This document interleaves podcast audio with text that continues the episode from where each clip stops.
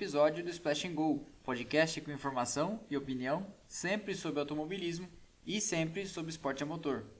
E nessa semana eu preparei um episódio diferente da nossa já famosa série Você Sabia Que? E como combinado nas lives, ao invés de eu adivinhar o que vocês querem saber, eu abri para perguntas e vocês enviaram as perguntas e eu selecionei as melhores para responder curiosidades que vocês têm num Você Sabia Que mais participativo. Então vamos lá. Eu pesquei das melhores perguntas que me foram mandadas pelos stories para responder e algumas delas foram recorrentes, mais de uma pessoa fez, e aí, quando muita gente pergunta, faz todo sentido responder, porque assim responde-se a dúvida de mais de uma pessoa. Então a primeira delas é: Quais foram os circuitos mais pouco usuais em que a Fórmula 1 correu nesses anos todos? Essa é uma pergunta interessante, e há vários circuitos pouco usuais em que a Fórmula 1 correu ao longo desses anos todos.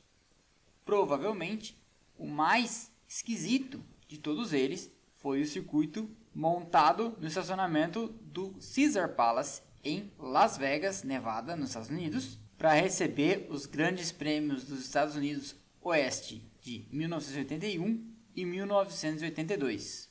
Essa pista, como eu comentei, montada no estacionamento de um cassino em Las Vegas e que tinha um layout horroroso que lembrava o formato de uma letra E maiúscula, sem nenhuma mudança de elevação, era detestado pelos pilotos. Por causa do calor abrasivo de se correr no deserto, era detestado pelas equipes porque o asfalto nesse estacionamento de hotel era horrível para os carros também, e só aconteceu porque era mais uma daquelas tentativas incansáveis do Bernie Eccleston na época de popularizar a Fórmula 1 nos Estados Unidos. Não deu certo, tanto que essa tentativa só durou dois anos. E a Fórmula 1 nunca mais voltou para Las Vegas. Mas, para nós brasileiros, ainda fica uma marca interessante, porque foi em Las Vegas, em 1981, que o Nelson Piquet conquistou o seu primeiro campeonato. Lá que ele assegurou matematicamente o título daquele ano.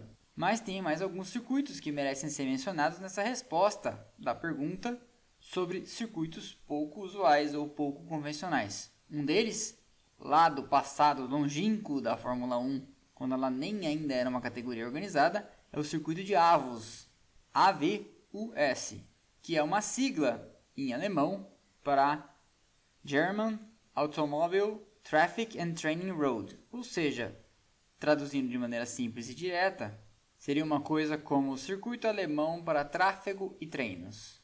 A pista tinha um layout basicamente infantil, com um lado de uma estrada indo numa direção e o outro lado voltando na outra, unidas as duas pontas por duas curvas de raio inclinado, bastante inclinado no caso.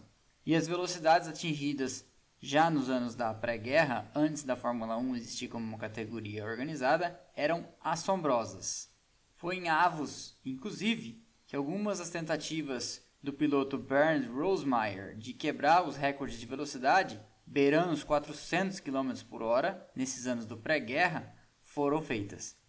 Avos até chegou a fazer parte do calendário da Fórmula 1 em 1959, só nesse ano, num layout encurtado. Outro circuito esquisito foi o do Grande Prêmio dos Estados Unidos, mais uma vez nos Estados Unidos, mais uma vez gerado por mais uma tentativa do Bernie Eccleston de popularizar a Fórmula 1 nos Estados Unidos. 1984, Dallas, Texas. Um circuito foi montado num parque próximo ao centro de Dallas, uma cidade que nos anos 80 estava no hype, até um seriado de nome Dallas existiu. E a cidade americana nadava em dinheiro do petróleo. E onde tem dinheiro, tem Fórmula 1. Pois bem, Lá chegando, na véspera, uma corrida de Canaan, aquele campeonato do Canadá e Estados Unidos de esporte protótipo, arrancou o asfalto do circuito e um recapeamento de emergência foi providenciado durante a noite. Não resolveu e durante a corrida o asfalto que estava se desfazendo pegou diversos pilotos no contrapé e danificou diversos carros. Foi um desastre e até hoje Dallas é considerado o mais esquisito dos circuitos de rua por onde a Fórmula 1 passou em sua história. Cabe menção honrosa ainda, rapidamente, aos circuitos que foram alterados durante a temporada de 1994. Em 94, em pânico por causa dos fortíssimos acidentes de Alesi e JJ Leto na pré-temporada, mais o acidente quase fatal de Rubens Barrichello em Imola e as mortes do Roland Ratzenberger e do Ayrton Senna, e ainda, como se não bastasse, um acidente gravíssimo do Carl Vandenberg na saída do túnel em Mônaco, a FIA, a Fórmula 1 e as equipes resolveram que tinha alguma coisa a ser feita. Introduziram de emergência algumas alterações em pistas como Barcelona, Montreal e Spa, adicionando chicanes nesses trechos de velocidade mais alta. Em Spa chegou-se ao cúmulo de fazer uma chicane dentro da curva Rouge, uma das mais lendárias curvas de todo o calendário da Fórmula 1. Em Montreal também acrescentaram uma chicane na reta oposta do circuito canadense e em Barcelona colocaram duas barreiras de pneus também para reduzir a velocidade dos carros, no meio de um trecho de alta que levava para uma curva que hoje é feita de pé embaixo. Essas alterações não agradaram a ninguém, nem público, nem os pilotos, nem as equipes, nem a própria Fórmula 1, e nos anos seguintes, esses trechos de alta dos circuitos foram alterados para que ficassem mais seguros, sem que o layout das pistas fosse mutilado. A número 2 das perguntas que vocês mandaram é Quantos países já sediaram corridas de Fórmula 1 ao longo da história? E essa resposta é bem simples. Até hoje, 32 países já sediaram corridas de Fórmula 1 ao longo da história. Dois deles na África, a África do Sul, e inclusive durante o Apartheid, a Fórmula 1 nunca ligou para esse tipo de coisa. E uma vez, nem todo mundo sabe, no Marrocos, em 1958. Também aconteceu entre 1950 e 1954 o Grande Prêmio da Suíça, país em que durante décadas o automobilismo depois foi proibido, muito por causa daquele acidente pavoroso em Le Mans que ceifou a vida de 88 pessoas, a maior parte espectadores. Outra pergunta é Outra pergunta, e na verdade outras perguntas, e eu vou juntar todas numa só, é sobre a participação das mulheres. Uns perguntaram se tem alguma mulher com chance de chegar na Fórmula 1 atualmente, outros perguntaram quais foram as mulheres, e alguém também perguntou se algum dia houve uma mulher a correr na Fórmula 1. E a resposta para essas três perguntas contidas nessa perguntona é, para começo de conversa, sim, já houve uma mulher correndo na Fórmula 1, na verdade não foi uma só, foram cinco até hoje. Maria Teresa de Phillips, italiana, Lela Lombardi, italiana, Divina Gallica, britânica, Desiree Wilson, sul-africana e Giovanna Amati, italiana. Ou seja, de cinco, três italianas.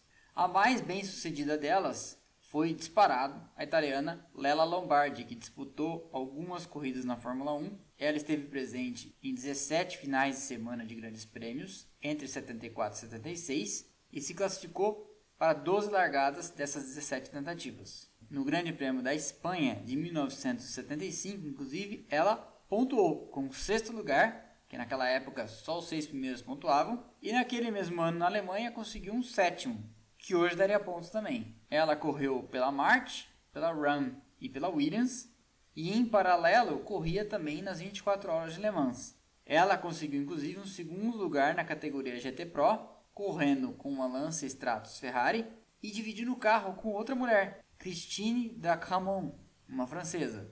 Em segundo lugar alemã não é para qualquer um.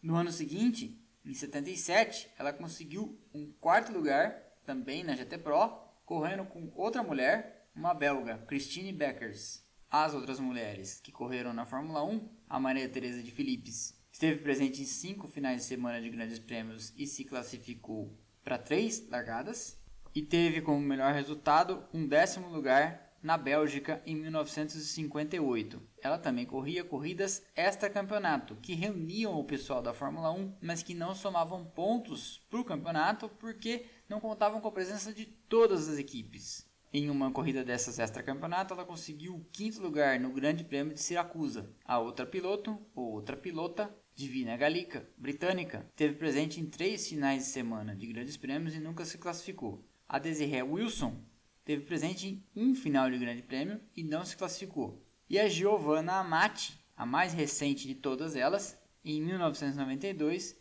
tentou se classificar para três grandes prêmios, inclusive no Brasil, pela Brabham, sendo companheira do Damon Hill e também não conseguiu alinhar o grid em nenhuma oportunidade. Mais recentemente, algumas mulheres estiveram sim orbitando a Fórmula 1 e figurando como pilotos ou pilotas de desenvolvimento, mas nenhuma delas foi considerada a sério para uma vaga. E aqui sem nenhum demérito, por exemplo, o Pietro Fittipaldi também não é considerado a sério para uma vaga na Haas ano que vem. Em 2012, a Williams, por exemplo, assinou com Suzy Wolff, esposa de um tal de Toto Wolff, para ser piloto de desenvolvimento da Williams. Também em 2012, a Maria de Vilota, uma espanhola, era piloto de testes da equipe Marussia. A Maria de Vilota, inclusive, veio a falecer em decorrência de um acidente com um carro de Fórmula 1 durante um teste. Em 2014, a Sauber assinou a piloto da Fórmula Indy, a Simona de Silvestro, para ser uma pilota afiliada. A ideia é que, de acordo com o desenvolvimento dela, ela fosse mais adiante considerada para ser uma piloto de testes e uma piloto reserva da Sauber. Em 2015, a Lotus assinou com a Carmen Jordan e ela chegou a fazer um teste. Aí, em 2014, a Suzy Wolff finalmente foi a primeira mulher em 22 anos a participar efetivamente de um final de semana de Grande Prêmio em Silverstone, ela participou da primeira sessão livre, correndo com a Williams, que era do titular Valtteri Bottas. Em 2018, a Sauber assinou com a Tatiana Calderon, uma colombiana, para que fosse sua piloto de desenvolvimento. Depois ela foi promovida ao cargo de piloto de testes no ano de 2018 e chegou a fazer algumas demonstrações com o carro da Sauber no final de semana do Grande Prêmio do México. No momento, não se sabe, não se cogita nenhuma mulher para o grid da Fórmula 1. O que se sabe é que desde 2019, com a criação da W Series, uma série dedicada e com apoio da FIA exclusivamente a fomentar e dar espaço para as mulheres correrem, a chance de com um plantel maior você ter mais mulheres correndo profissionalmente seja maior e assim em breve tenhamos mulheres correndo na Fórmula 1 junto com os homens. A Tatiana Calderon, que eu mencionei anteriormente, colombiana, correu nesse ano num carro conduzido só por mulheres em Le Mans, num projeto idealizado também por uma mulher, dona da marca de relógios Richard Mille, que levou o carro na categoria P2 até o fim da corrida e cruzou a linha de chegada no top 10. E por fim, a última das perguntas de vocês que eu escolhi para responder é se há pilotos brasileiros próximos de chegar à Fórmula 1. E a resposta é: há pilotos brasileiros medianamente próximos de chegar à Fórmula 1. Eu explico. Eu digo medianamente próximos de chegar à Fórmula 1 porque os pilotos que estão mais próximos da Fórmula 1 não são cogitados pelas equipes em que eles estão envolvidos. E quem são eles? Bom, o Pietro Fittipaldi é piloto reserva na Haas. Ele ainda tem uma superlicença válida por ter corrido alguns anos atrás na World Series, uma categoria que somava pontos para a superlicença, mas não é cogitado a sério por ninguém. Então, se vier assumir o carro da Haas, por exemplo, ano que vem, e a Haas tem duas vagas livres para ano que vem, será uma surpresa. Eu, inclusive, aqui deixo uma aposta. Já falei isso numa live. Se em algum momento um dos dois pilotos da Haas pegar a Covid antes do final do ano, eu acho que o substituto não vai ser o Pietro Fittipaldi. Eles vão chamar, muito provavelmente, o Huckenberg para essa vaga. O outro brasileiro muito próximo da Fórmula 1 é o Sérgio Sete Câmara, que também é piloto reserva da Red Bull e da AlphaTauri. Já correu três temporadas na Fórmula 2 e nesse ano fez algumas corridas na Fórmula E tinha saído do programa de desenvolvimento da Red Bull e foi chamado de volta e surpreendeu a todos no ano passado quando isso aconteceu, mas não andou com o carro da Red Bull e da AlphaTauri nesse ano em final de semana de Grande Prêmio, o que seria o desejável nessas situações, em nenhuma oportunidade. E também ninguém na imprensa europeia cogita o sete câmara, pelo menos abertamente e a sério, para nenhuma das vagas nem na vaga da Red Bull, nem na vaga da AlphaTauri. Poderia ter essa vaga na AlphaTauri sobrando, porque o Kvyat não parece ser alguém que a Red Bull vai manter dentro do seu programa. Mas tem aí uma questão que é a Red Bull quer agradar a Honda e a Honda tem um piloto, que é o Tsunoda. Logo, se sem motor você não tem um carro de corrida andando, é muito provável que essa vaga fique sim com o japonês. Um pouquinho mais distante, na Fórmula 2, tem o Felipe Drugovic fazendo um campeonato muito bom nesse ano, já com duas vitórias e correndo por uma equipe mediana. E especula-se que no ano que vem ele pode correr por uma equipe melhor e assim ter chances de disputar o campeonato a sério. O que pesa contra o Drogovic é que hoje ele não está afiliado, pelo menos não se sabe que ele esteja, a nenhum programa de pilotos. E para entrar na Fórmula 1 atualmente, o caminho mais fácil é via esses programas de jovens pilotos. A Renault tem o dela, a Red Bull tem o dela, a Mercedes e a Ferrari, todo mundo tem o seu. E chegar sozinho, com a cara e com a coragem, pode dar em duas coisas. Um, chegar e não ficar, como foi o caso do Felipe Nasser, ou chegar e até ficar. Mas aí, para isso, você precisa ter um pai chamado Lawrence Stroll, porque sem uma carteira recheada de dinheiro e sem estar num programa de jovens pilotos, fica muito difícil se manter na Fórmula 1. Mais distante alguns anos ainda, e aí esses sim filiados a programas de jovens pilotos, tem o Caio Collet, que corre na Europa e vem fazendo um grande ano, e é piloto do programa de jovens pilotos da Renault, e o Gianluca Petekoff, que corre pela Prema, uma equipe italiana muito próxima da Ferrari, e ele é um membro da academia de jovens pilotos da Ferrari. Tanto que, nesse final de semana passado, em Imola, Sebastian Vettel fez o seu track walk na quinta-feira com prints que o Gianluca Petekoff mandou para ele das imagens da sua câmera on board quando ele correu lá semanas atrás. Hoje, na minha opinião, esses dois, o Caio Collet e o Gianluca Petekoff, são os dois brasileiros com um futuro mais bem, vamos dizer assim, pavimentado para chegar na Fórmula 1. E isso também não é garantia de nada. Muita gente, brasileira inclusive, chegou na Fórmula 1 com ótimas referências e um caminho muito sólido e acabou não ficando. Os casos são vários. Ricardo Zonta, Antônio Pisonia, Max Wilson, Bruno Junqueira. Então, o quebra-cabeça é complexo e não basta ser brasileiro, nem basta ser apenas veloz.